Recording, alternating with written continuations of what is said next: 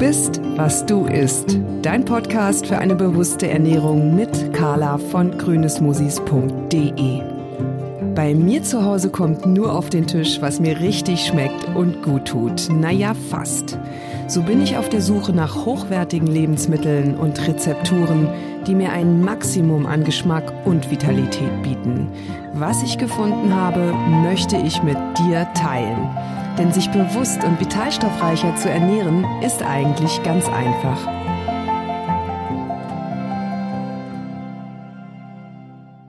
Hallo lieber Anne, hallo lieber Dieken, da sind wir wieder.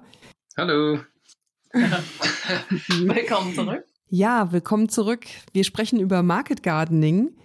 Im ersten Teil ging es um die Idee des Market Gardenings. Was ist das Besondere daran? Wir haben ausführlich euren Marktgarten, die Acapulco Farm in Brandenburg vorgestellt. Ihr seid ja nicht nur biozertifiziert, sondern ihr baut euer Gemüse bio-vegan an. Neben der Marktgärtnerei eine weitere Besonderheit von Acapulco Gemüse. Und bevor ich euch in diesem Episodenteil um eure Tipps und Empfehlungen auf dem Weg zu einer eigenen Marktgärtnerei bitten möchte, würde ich gern noch ein paar allgemeine Fragen stellen wollen. Und zwar, ich habe mich nämlich gefragt, woher kommt denn eigentlich das Market Gardening? Ist es ein Trend aus Amerika oder Kanada? Woher Jean-Martin Fortier kommt? Ihr habt ihn vorhin schon genannt. Er ist einer der Galionsfiguren der Market Gardening Szene. Oder ist es nicht einfach nur ein neuer Begriff für das, was man weit vor der Industrialisierung der Landwirtschaft mehr oder weniger als Bauer immer so ähnlich gemacht hat?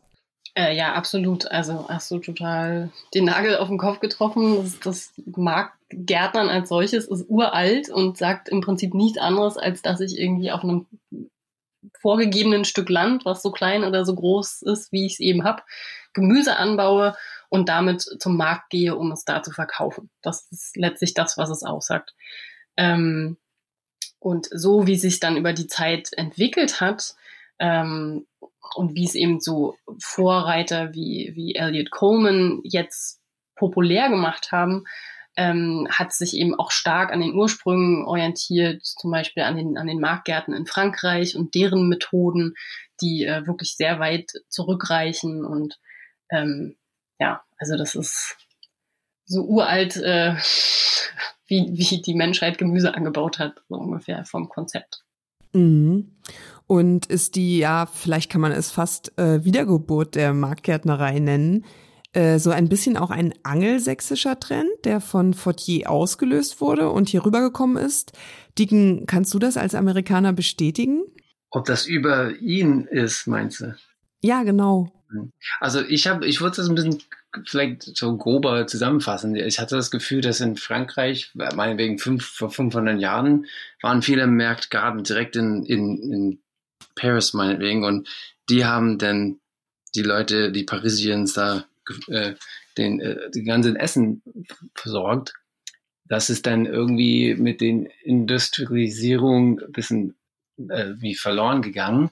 Und mhm. dann kam Elliot Coleman, ich glaube, der war sogar in Frankreich unterwegs mhm. und hat das ein bisschen äh, wiederentdeckt für sich. Und er kam zurück nach äh, in den USA und hat dann da für sich jahrelang gemacht und würde immer besser. Und er hat die so ein paar Bücher rausgebracht. Und das hat so erstmal äh, das zurückgebracht äh, auf eine Art oder wieder äh, populär gemacht. Wann war das? Also 80er, 70er? Ich weiß gar nicht, wann Elliot Coleman seinen New Organic Grower rausgebracht hat. Aber der macht ja schon. Kopf nicht sagen, aber ich ja. glaube, das war äh, mit so einer Initialzündung und so, so eine Art Bibel fürs Market Gardening, was das äh, sehr populär gemacht hat, äh, was viele andere dazu inspiriert hat, äh, das auch zu versuchen. Und das, ja. Zum Beispiel ähm, äh, Fortier, for, ne? der ist von Coleman auf jeden Fall inspiriert worden. Und dann er ist, äh, äh hat es jahrelang gemacht und hat selber dann The Market Gardener Buch rausgebracht, mhm. was wiederum uns jetzt ne, inspiriert hat und äh, so, eine, so ein Handwerk vorgelegt hat. Wie macht man das? Wie kann man das machen? Hier ist, hier ist so ein Beispiel, wie man und ähm, und ich glaube aber, es ist schon tatsächlich so, dass der englischsprachige Raum da deutlich weiter war als, als wir hier und dass es da wie so ein Lauffeuer um sich gegriffen hat.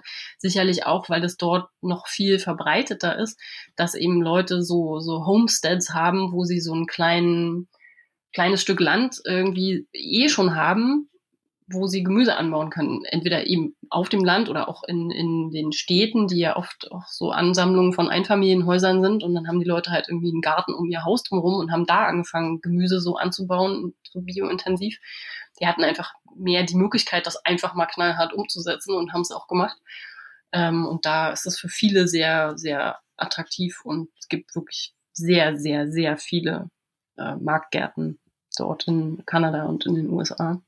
Und hier gibt es mittlerweile auch sehr viele, aber das, äh, ja, ich glaube, die Welle fängt gerade erst an hier.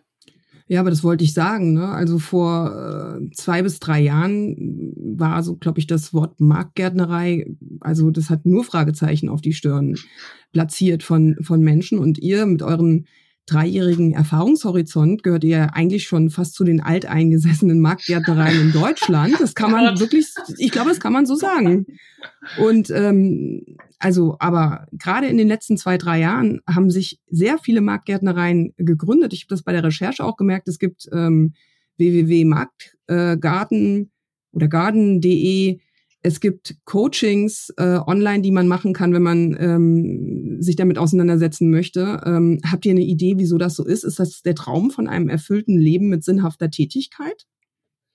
Ja, also ich denke, das wird vielen so gegangen sein wie uns, dass, dass so überhaupt erstmal dieser diffuse Wunsch im Raum steht nach Veränderung dass man vielleicht irgendwie eben nach einer sinnhaftigen Tätigkeit sucht und irgendwie unbefriedigt ist, vielleicht mit dem Job, den man so hat, dass einen das nicht erfüllt, dass da irgendwas fehlt. Und für viele ist allein dieser, dieser Gedanke dann in der Natur, mit der Natur, von der Natur zu leben, schon ein Schritt in die richtige Richtung, weil das ja viele Städter zum Beispiel, wir auch, immer so als, als Ausgleich nutzen. Ne? Wenn es dann irgendwie zu viel Stress ist, dann fährt man mal raus und geht mal am Wald spazieren oder so. Also dieser, diese Flucht in die Natur ist ja eh schon gegeben. Und wenn man sich dann vorstellt, hey, kann es auch aber andersrum machen und in der Natur leben und da meinen Lebensunterhalt verdienen und dann, wenn ich mal Lust habe, fahre ich mal in die Stadt.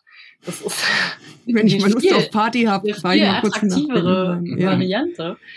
Ähm, ja, also ich denke, das wird für viele so der der Auslöser sein, so dieses, hey, ich kann da mein eigener Chef sein, ich habe es gibt keine großen Hürden, die ich nehmen muss, finanziell, um das anzufangen. Der Einstieg ist sehr niedrigschwellig. Ähm, ja. Und vor allem, wir haben auch, bevor das äh, vor dem Podcast haben wir auch kurz angesprochen, dass äh, es gibt so viele Nachrichten und wenn man das alles hört, das sind so Probleme, die so groß sind, dass man sich so klein fühlt, äh, dass man, äh, ja, man hat keinen Einfluss, so, wenn man ne, das über, wenn man da sich reinsteigert und so. Von daher, wir haben gedacht, wir wollen irgendwas machen, wo wir selber einen Unterschied machen können. Ja. ja, total. Also ich hatte, ich will es jetzt nicht so übersteigert sagen, aber der Umgang mit der Erde bei euch, also dass der Boden fruchtbar sein muss, dass wir einen fruchtbaren Boden brauchen, um einen Ertrag zu erwirtschaften, das war mir schon klar. Mein Vater hat früher auch einen Gemüsegarten gehabt, allerdings hat er den schön ordentlich gedüngt. Ich will nicht wissen mit was. er hatte eigene Kompost. Äh, wir hatten schon Komposthaufen, das auf jeden Fall, aber ähm, wie ihr mit der Erde umgeht, das hat fast was Spirituelles. Es ist auf extrem, auf jeden Fall auf extreme Achtsamkeit bedacht. Also allein die, die Streifen, die ihr mit Klee bepflanzt habt, wo man dann ja äh, an den Beeten vorbeigehen muss, ähm, ja, da dachte ich, oh wow, also man darf wirklich gar nicht auf die Erde treten, auf die Beete treten, damit die bloß nicht verdichtet werden. Ähm, ja, das ist mega sinnhaft. Und ähm, diese Idee, das habe ich mit Anne gestern im Vorgespräch besprochen, das ist ja auch eigentlich dieses biozyklische an, der biozyklische Anbau, die Kreislaufwirtschaft, ähm, das ist eigentlich eine Idee, die gibt's schon, da beschäftigen sich, haben sich Menschen, schlaue Menschen schon in den 50ern, in den 40er Jahren ähm, beschäftigt. Und ähm, ich muss mal kurz gucken, wo ich mir das notiert habe. Ja, es ist wirklich keine, keine neue Idee. Es gibt auch ganz tolle Marktgärten äh, die, die es einfach schon ganz lange gibt, zum Beispiel äh, ja. in Österreich von der Familie Langehaus, die arbeiten seit, weiß ich nicht, paar 50 Jahren vegan und haben da wirklich äh, paradiesische Landschaften erschaffen auf vormals ja. nicht so paradiesischen Boden. Ähm, also das ist überhaupt keine neue Idee, wenn man wenn man da mal so ein bisschen genauer hinguckt. Aber eben eine, die nicht besonders attraktiv ist, weil da kann man nichts verkaufen. Ne? Wir, gibt halt nichts zu verkaufen hier. Es gibt keinen, keinen Düngemittelvertreter, der zu uns zu, zu Besuch kommt oder irgendwelche ähm, äh, Sorten, die dann äh, herbizidresistent sind, die man uns verkaufen kann, weil wir eben alles aus der Natur schöpfen. Und mhm.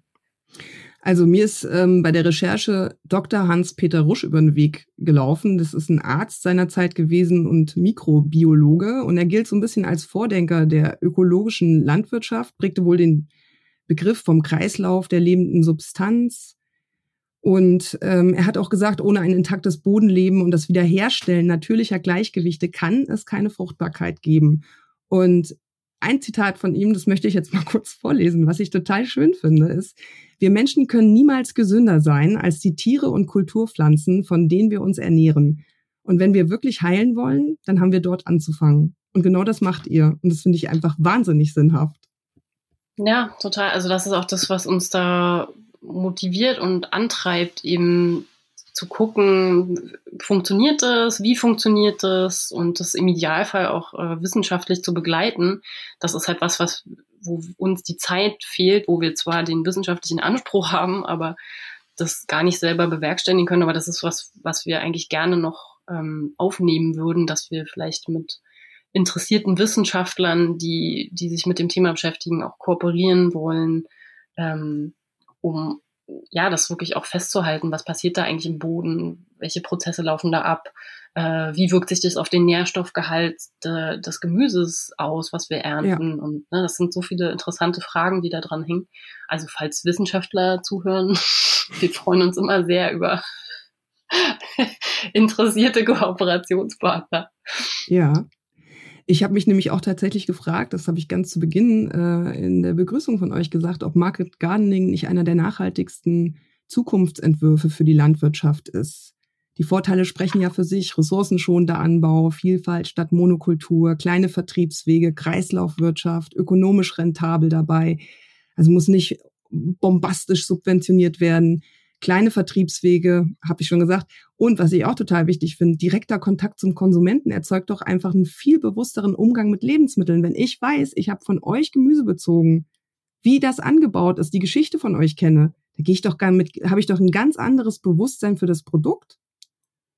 Und das ist, finde ich, etwas, was der erste Schritt ist, um die Themen, äh, die Themen ähm, dieser Erde anzugehen also für Nachhaltigkeit zu sorgen, der fängt doch immer bei einem selbst zuerst an. Und deshalb, ich finde, dass es einer, ein wahnsinnig toller Entwurf für die Landwirtschaft sein kann. Seht ihr das auch so? Mm, also auf jeden Fall. Ähm, ich glaube aber auch, dass, dass es immer von der Zielstellung von so einem Betrieb äh, abhängt und dass es, also Market Gardening an sich ist ja nicht automatisch nachhaltig.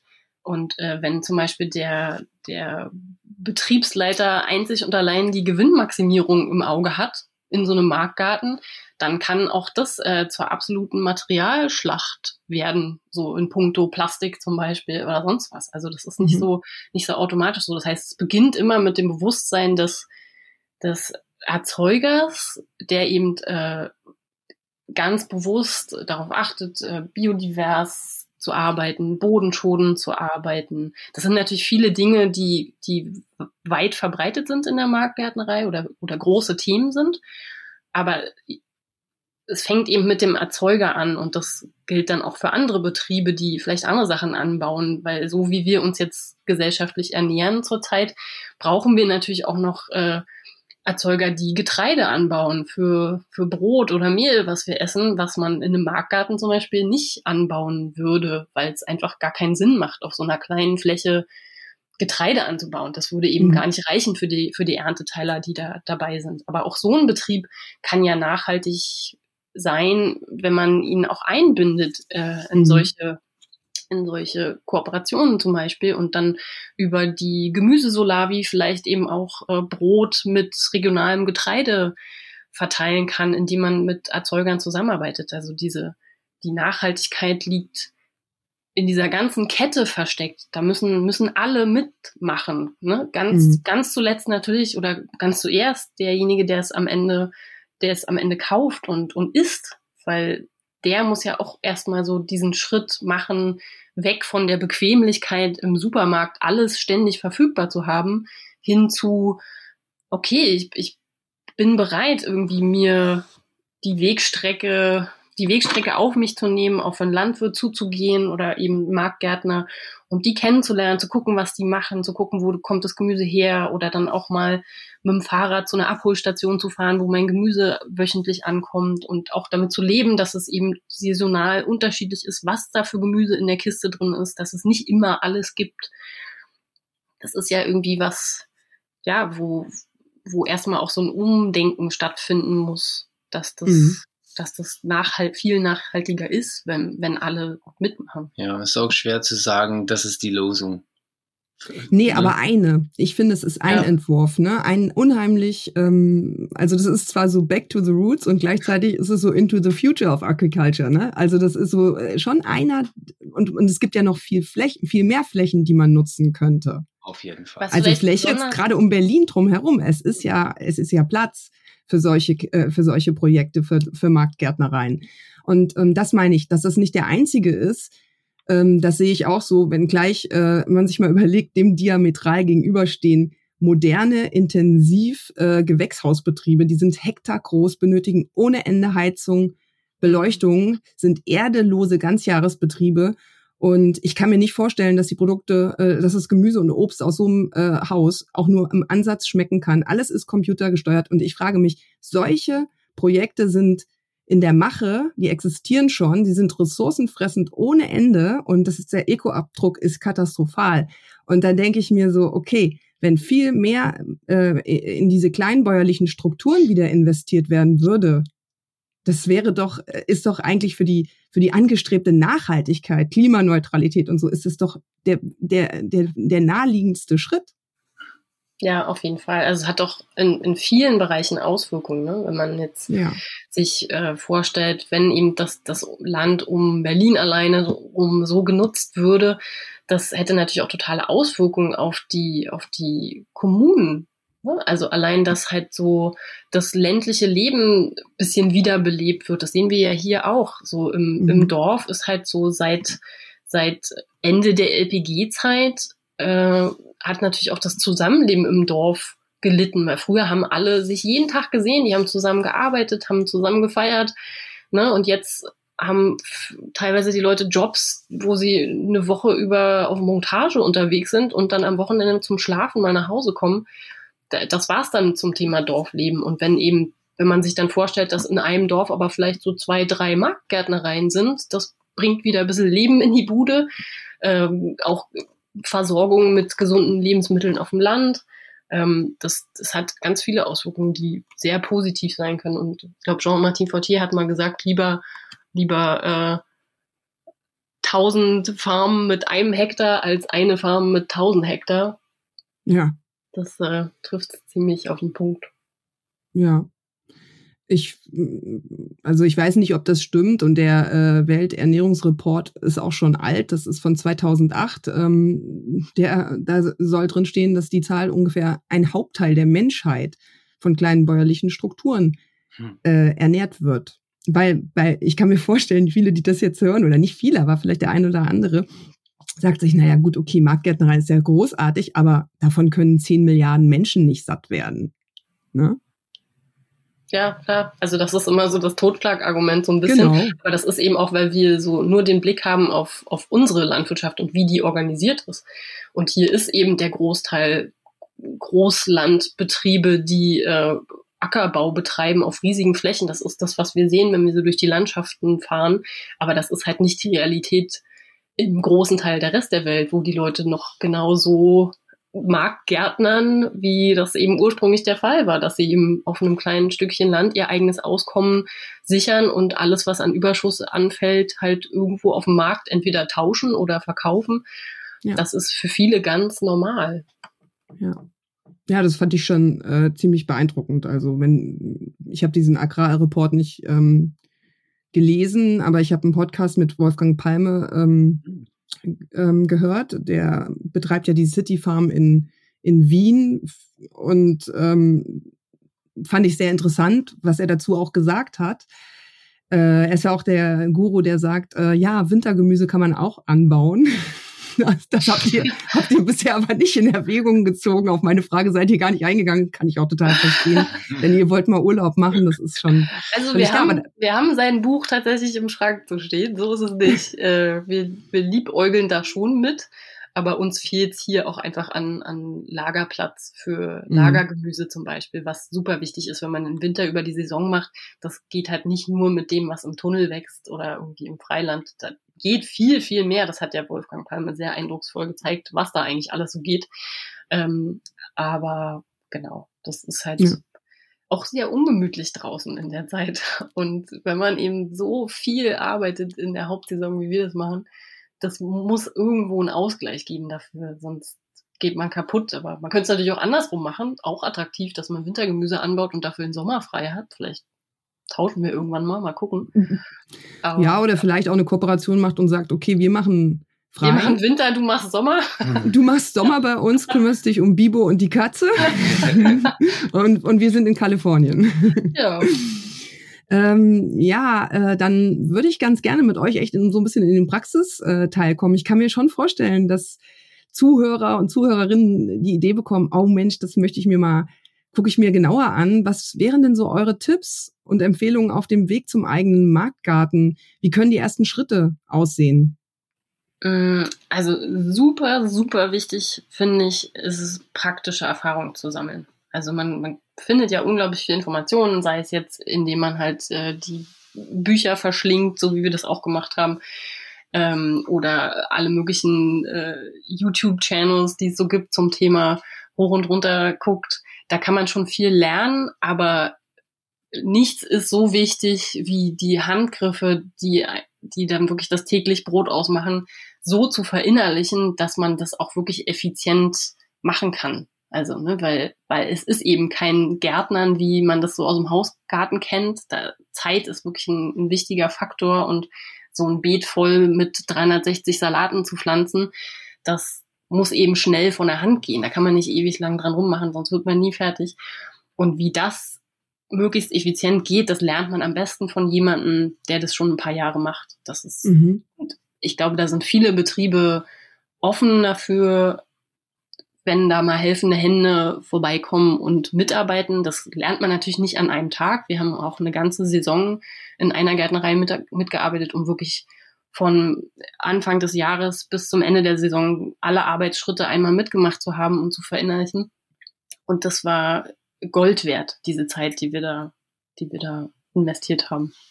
Ja, ja. ich, ich habe auch so eine ähnliche Frage jetzt im Internet gelesen und dann einer hat geantwortet, ähm, so viel Infrastruktur, die du brauchst, versuchen vorher schon hinzustellen. Ne? Dass du dann nicht mitten im Saison irgendwas bauen musst, oder weil das geht meistens nicht. Das fand ich im Nachhinein, wenn ich so überlege, das Sachen haben uns auch gefehlt, weil wir am Anfang einfach so. Ja, aber das ist ja, ja dann schon ein paar Schritte weiter, da hat man ja dann schon eine Fläche und so. Also. Ja. Ich glaub, aber bevor man eben, wenn man jetzt irgendwie Fortiers Buch gelesen hat, und dann sollte man vielleicht nicht direkt auf dem Absatz kehrt machen und schon mal die Fläche anmieten und dann direkt loslegen. Mhm. Das kann auch funktionieren. Gibt bestimmt auch Leute, die das gemacht haben und da erfolgreich sind, aber man macht sich damit unnötig das Leben schwer. Das sind auch so ein bisschen Dummi-Tätigkeiten, die man einfach, wo, wo das eher so ein Muscle Memory, es gibt so einen schönen, ich weiß nicht, mhm. gibt es auch Muskelgedächtnis im Deutschen als Begriff? Ne, wenn man das so tausendmal irgendwie Mais gepflanzt hat, dann denkt man beim Pflanzen auch nicht mehr drüber nach. Das geht dann im Sekundentakt, so zack, zack, zack, zack, zack. Und das muss es auch, damit man die Effizienz erreicht, die man braucht in dem mhm. Gärtnern. Also Zeit ist wirklich ein Faktor, den man nicht unterschätzen sollte. Und mhm. nichts ist besser als, als üben, üben, üben, üben vorher. Und wenn man mhm. bis zum Erbrechen Jungpflanzen gepflanzt hat, mal ein Jahr lang, dann ist das was, wo man sich einfach keine Gedanken mehr drüber machen muss. Ja, und auch man kriegt halt eben auf so eine Art Praktikum, äh, Hospitanz, äh, Mitarbeit äh, einfach auch ein bisschen realistischere Vorstellung davon, was das körperlich auch bedeutet. Ne? Das finde ich echt nicht zu unterschätzen. Total. Ja, man lernt halt auch sofort, man lernt ja auch ganz viel aus den Fehlern, die man dann da vielleicht sieht. Oder man sieht, an welchen Stellen hackt's oder wo, wo sind so die, die, die Schwachstellen oder die, ja. die ne, wo es irgendwie eng wird oder wo man Zeit sparen kann. Also man, man sieht einfach ganz viel, wenn man da mitmacht und lernt einfach ganz viel, was so das Ganze drumherum betrifft. Und, ja. man, man sieht auch Sachen, die man selber nicht machen möchte. Ne? Und dann so, okay, so wird's hier gemacht, das mache ich jetzt anders, auf jeden Fall. Ja, ja das gibt's auch. Ja. Mhm, gut. Wie groß muss denn ein Acker sein, um davon leben zu können? Also gibt es eine Größe, habe ich mich gefragt, sprich Mensch, Quadratmeteranzahl, weil ihr habt ja eigentlich mit 2,7 Hektar, äh, das sind, ich versuche es mal umzurechnen, in Fußballfeldern sind das, glaube ich, fast vier Fußballfelder. Da, die nutzt, die bebaut ihr aber nicht komplett. Ähm, also ihr seid eigentlich eine relativ große Marktgärtnerei, aber ungefähr gibt es da, könnt ihr da eine Richtung benennen? Mm, nee, und ich glaube, man kann da auch wirklich keine, keine Zahl sagen, weil das, das ist so von der Findigkeit des, des Gärtners abhängig. Also du kannst profitabel sein, indem du halt die paar hundert Quadratmeter um dein Einfamilienhaus drumherum äh, mit Gemüse anbaust und das an den nächsten Bioladen verkaufst. So, also das Ernsthaft? Da gibt es nach unten keine Grenze. Oder wenn man halt Krass. wie mhm. Olaf Schnelle zum Beispiel sich so spezialisiert hat auf so äh, die Zusammenarbeit mit Spitzen, mit der Spitzengastronomie, dann braucht man auch nicht viel Fläche, weil das sind ja dann oft so, so Mini-Sachen, so Baby-Carrots und äh, Baby-Fenchel und Baby-Kohlrabi und so. Das sind ja ganz kleine Dinge. Du brauchst ja auch gar nicht viel Platz, aber die kann man eben für einen sehr guten Preis weiterverkaufen, wenn man da tolle Kontakte hat in die Gastronomie. Ähm, also da, da ist, da kann man wirklich keine Zahl festmachen. Wichtiger ist also vielleicht gucken, so was, was geht für einen selber. Also das, das verändert sich auch immer noch. Wenn, wenn wir jetzt zum Beispiel merken, okay, die Fläche, die wir jetzt so haben, die haben wir gut im Griff. Das kann in fünf oder zehn Jahren schon ganz anders aussehen, weil vielleicht unser Körper dann sagt so, boah, jetzt könnten wir aber langsam mal so ein bisschen im Gang runterschalten und dann verkleinert man die Fläche vielleicht auch nochmal oder. Nee, ich weiß, es gibt auch, ähm, wir kennen auch von äh, Market Garden, die viel kleiner sind als wir, aber die verdienen wesentlich mehr Geld. Ne? Okay.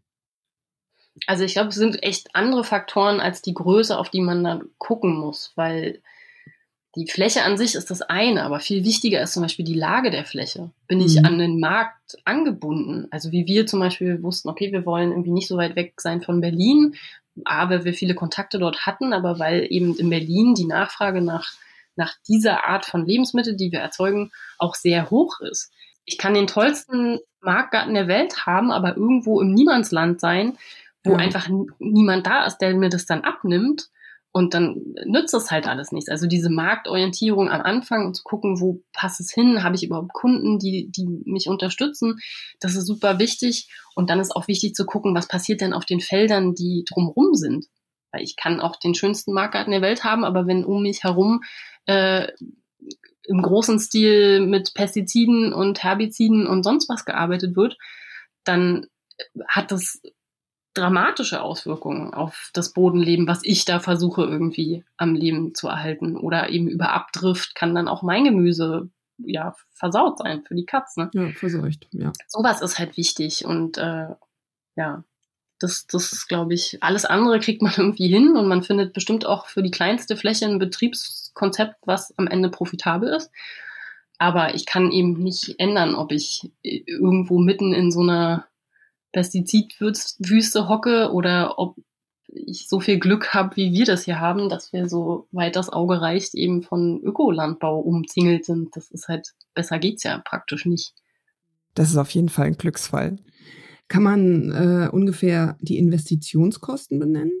Also das ist ja immer so ein Ding, äh, warum Market Gardening auch so interessant für junge Menschen ist. Man sagt, dass die Investitionskosten eigentlich ziemlich low sind. Man braucht jetzt keinen äh, Fuhrpark äh, äh im Wert von 200.000 Euro an Mähdrescher, Traktor und so weiter, den man auch instand halten muss. Ne? Also das stimmt. Also man, man hat jetzt bei weitem nicht die Investitionskosten, die man hätte, wenn man jetzt irgendwie so einen großen landwirtschaftlichen Betrieb übernehmen wollen würde oder gar neu aufbauen will. Aber auch da ist es ganz schwierig, jetzt so eine konkrete Hausnummer zu sagen, weil das eben wieder so von den Gegebenheiten an dem Ort abhängt, wo man dann loslegen will. Also zum Beispiel, wenn dann schon ein Brunnen da ist, spart das natürlich Geld. Aber wenn man erst noch einen bohren muss, ist das natürlich auch ein Kostenfaktor. Ähm, oder ja, Folientunnel, Gewächshäuser, wie groß will ich die haben, wie viele brauche ich davon, ähm, welche Geräte kann ich vielleicht auch irgendwie so Secondhand abstauben, also vom Spaten über irgendwie äh, Radhacke oder sonst was. Gibt es irgendwas, was ich, was ich relativ günstig kaufen kann? Oder macht es eben mehr Sinn, wirklich gleich in gute Geräte zu investieren, die vielleicht ein bisschen teurer sind, aber was dann nicht so eine Milchmädchenrechnung wird. Ne? Also es gibt, was weiß ich, zum Beispiel so den Porsche unter den Saatmaschinen, ähm, die ist dann vielleicht richtig teuer. Das ist so eine Saatmaschine mit, einer, mit einem Rad, wo man das Saatgut einfüllt und dann rollt man damit so übers Beet und die legt immer so in bestimmten Abständen das Saatkorn ab. Und da kann man natürlich auch so ein Billo-Modell kaufen, aber damit macht man sich keinen, tut man sich keinen Gefallen. Das ist zum Beispiel so eine Stelle, wo es Sinn macht, gleich gleich richtig zu investieren und nicht auf Qualität zu achten. Habt ihr das auf gemacht? Qualität zu achten. Ja, das in dem Fall haben wir es gemacht. An manch anderen Stellen haben wir es nicht gemacht und haben dann draufgezahlt. Aber wir hatten eben am Anfang auch wirklich kein Geld und waren gezwungen aus so äh, geschenkten Resten so aus Puppelbonbon zu machen. Ähm, und mussten dann eben manche Sachen einfach im Nachhinein nochmal nachbessern. Und da würde ich mir manchmal wünschen, wir hätten es am Anfang gleich richtig gemacht, aber ja, so ist es eben, wenn man halt mit einem sehr, sehr kleinen Budget anfängt, dann muss man manchmal eben auch ein bisschen improvisieren. Und das bedeutet im Nachhinein mehr Arbeit. Aber ja, also wenn, wenn, wenn man mich jetzt festnageln würde, würde ich vielleicht sagen, dass man, dass man mit 20.000 Euro schon ziemlich weit kommt. Wow. Ich jetzt mal sagen. Ja, vielleicht heutzutage jetzt gerade 30. Ja, okay, also, klar. Also ne, die Preisspirale reißt sich ab und man braucht natürlich auch Holz und was weiß ich, um irgendwie Sachen zu bauen. Aber ja, ich, aber da kommt man schon ein Stück weit, würde ich, würde ich sagen. Ja, aber das ist schon mal eine gute Hausnummer, denke ich, die jedem eine gute Vorstellung gibt. Kann man denn irgendwie staatliche Unterstützung beantragen? Also als Landwirt? Man kriegt natürlich, wenn man dann ein landwirtschaftlicher Betrieb ist, also nachdem man gegründet hat, hat man natürlich auch den Anspruch auf äh, die, die normalen Direktzahlungen aus EU-Mitteln, die allen landwirtschaftlichen Betrieben zustehen. Äh, und dann auch noch ein bisschen extra, wenn man auch noch äh, biozertifiziert ist. Ähm, der Haken dabei ist aber, dass das Flächenprämien sind, die eben flächenabhängig sind und dementsprechend mhm. klein ausfallen, wenn man auf sehr kleiner Fläche wirtschaftet, was ja so das A und O beim Market Gardening ist. Deswegen sind wir sozusagen chronisch benachteiligt. Dadurch, dass wir oh, auf kleiner Fläche wirtschaften, gibt es eben auch nur kleines Geld dafür. Ähm, aber ja, das ist vielleicht so das Einzige. Was uns auch noch total geholfen hat, äh, in, auf dem Weg in die Selbstständigkeit, weil da gibt es sonst keine Fördermittel, äh, wir haben echt tolle Unterstützung vom Jobcenter und von der Arbeitsagentur bekommen, von allen mhm. Orten, ähm, die äh, eben auch Leuten sehr, sehr tolle Hilfestellung bieten, die sich selbstständig machen wollen. Und das hat uns im ersten Jahr echt Die Arme oder nicht? ja. Das ist eure positive Energie, die Gutes anzieht. Aber da hatten wir auch wirklich Glück. Also wir haben einfach da Betreuer gehabt, die die, die Idee so toll fanden und das ja, einfach unterstützen wollten. Das hat man richtig gemerkt. Die haben sich so richtig ins Zeug gelegt dafür, wow. dass wir das machen können. Und das ist überhaupt nicht selbstverständlich. Und also, ja, habe ich auch schon andere Erfahrungen im Jobcenter gemacht, will ich mal vorsichtig sagen. Das war wirklich ganz erstaunlich. Und auch, also da waren viele Leute beteiligt, die, die wirklich sich reingehängt haben für uns.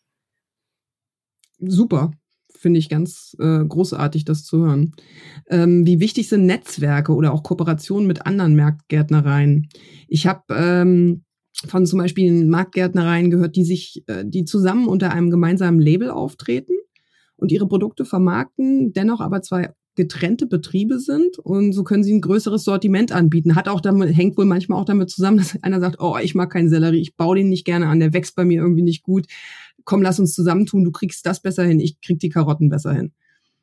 Mm, also ich stelle mir das total sinnvoll vor, dass man sich da austauscht und wir tauschen uns auch wirklich viel mit unseren äh, Kollegen hier so drumrum aus. Und da gibt's durchaus auch mal die Nachricht so, ey, wir ersticken hier gerade in, was weiß ich, äh, Rettichen, braucht ihr nicht welche, könnt ihr nicht welche mit in eure Kiste machen? Und dann tauscht man halt gegen irgendwas anderes oder ähm, ja, das, da gibt's ein ganz, ganz tolles, ganz tolle Zusammenarbeit und ganz viel Austausch so in diesen Marktgärtnereien-Netzwerken, auch, auch global oder international gibt's viele so, weiß ich, Facebook-Gruppen oder Foren, wo sich Leute austauschen und wo ich bis jetzt eigentlich immer nur sehr, sehr kollegiale Zusammenarbeit erlebt habe und sehr viel Hilfsbereitschaft von Leuten, die vielleicht schon ein paar Jahre länger dabei sind und dann dabei helfen, irgendwie Probleme zu klären, Lösungen zu finden, Tipps zu geben. Also überhaupt null von diesem Konkurrenzdenken, so ich mhm. verrate euch hier nicht meine Betriebsgeheimnisse oder so, sondern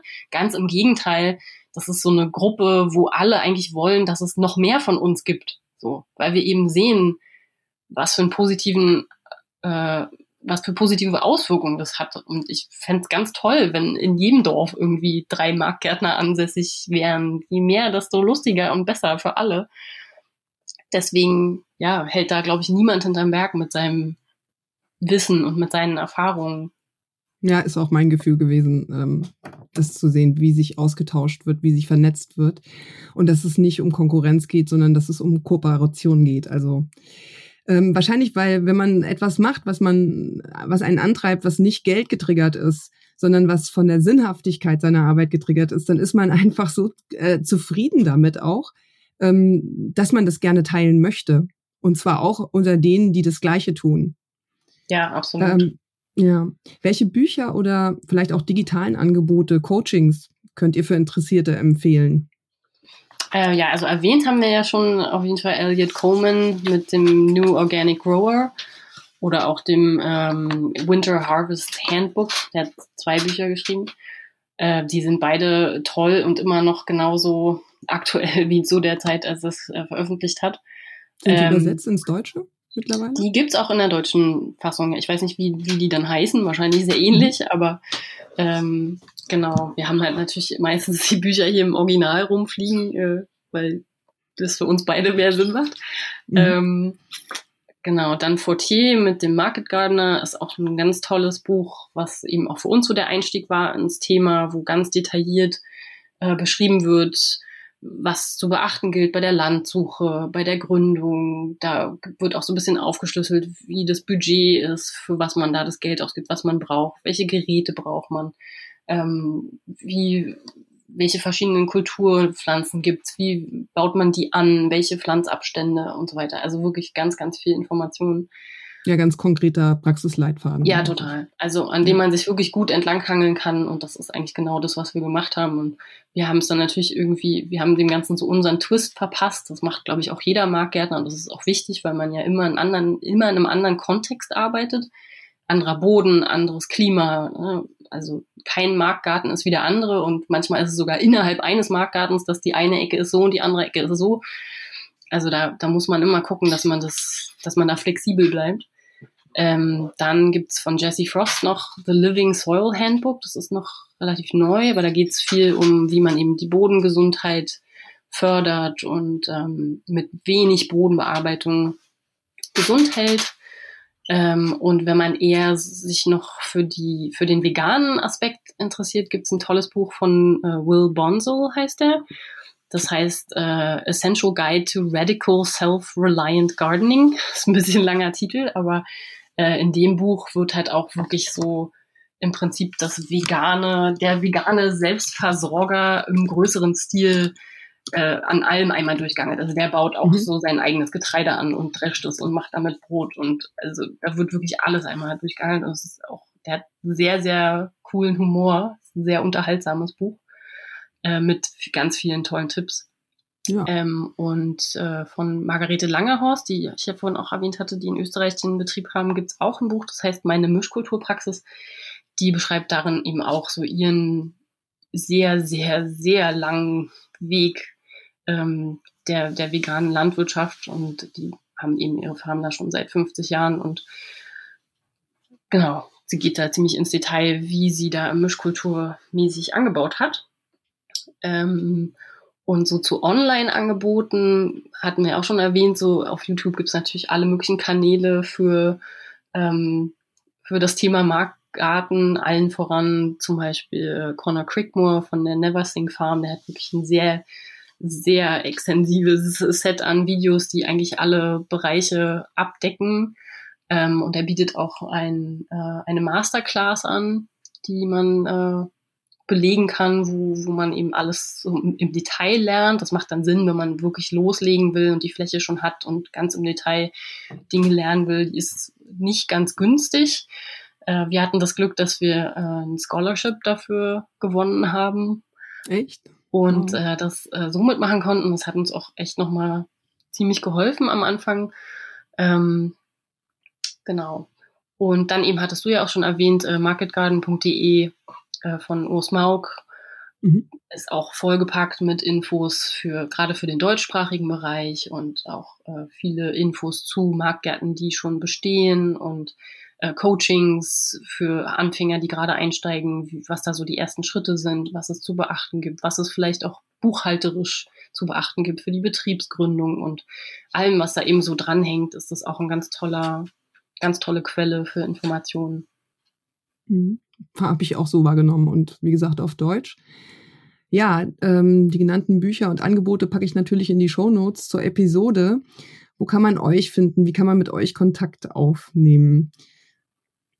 Mm, also wir haben eine eigene Webseite und auch ein, äh, eine Instagram-Seite und äh, Facebook und sind da eigentlich auch ganz gut erreichbar. Äh, wir haben einen, einen Infoverteiler für Leute, die zum Beispiel mal einen Tag helfen wollen oder die sich für eine Gemüsekiste interessieren. Die können sich für den Verteiler anmelden und darüber schicken wir dann Nachrichten rum, wenn es zum Beispiel mal einen Mitmachtag gibt oder mhm. wenn die Anmelderunde startet für die nächste Gemüsekiste-Runde, dann gibt's halt darüber per E-Mail eine Benachrichtigung. Und die, die Anmeldung dafür findet man auf der Webseite. Mhm. Beides ähm, Webseite, Instagram-Account ähm, verlinke ich natürlich auch in den Show Notes. Ähm, ich glaube, wir sind am Ende der Podcast-Episode angekommen und wie immer stelle ich meinen Gästen oder meinem Gast die folgende Frage. Also auch gerne euch. Du bist, was du isst. Wer seid ihr? Das ist ganz einfach zu beantworten. Zwei Bean Burritos. Das ist ungefähr 99 Prozent unserer Nahrungspyramide besteht aus Bean Burritos. Deswegen ganz klar. Ja, sehr eindeutig. Ähm Ja, mein allerherzlichster Dank für das ausführliche und offene Gespräch mit euch beiden, für diesen Rundgang durch euren wunderbaren Marktgarten Acapulco und für diesen, wie ich finde, super wichtigen Einblick in eine Anbauweise, die unsere Erde achtet, den Boden regeneriert, fruchtbar macht und uns Gemüse schenkt, das nur so vor Vitalität und Geschmack strotzt. Sehr, sehr gerne. Ja, wir haben zu danken. Ich muss sagen, die ganze Zeit habe ich viel genickt nebenbei. ja, wir freuen uns, dass wir dabei sein dürfen. Super, dann grüßt Bibo und die kleine schwarze Mäusebeauftragte. Mhm. Habt einen schönen Tag. Du auch. Tschüss. Tschüss. Tschüss.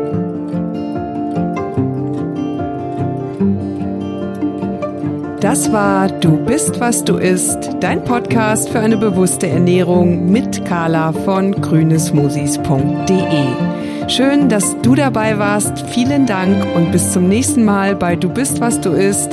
Damit du keine weiteren Episoden verpasst, abonniere einfach den Podcast.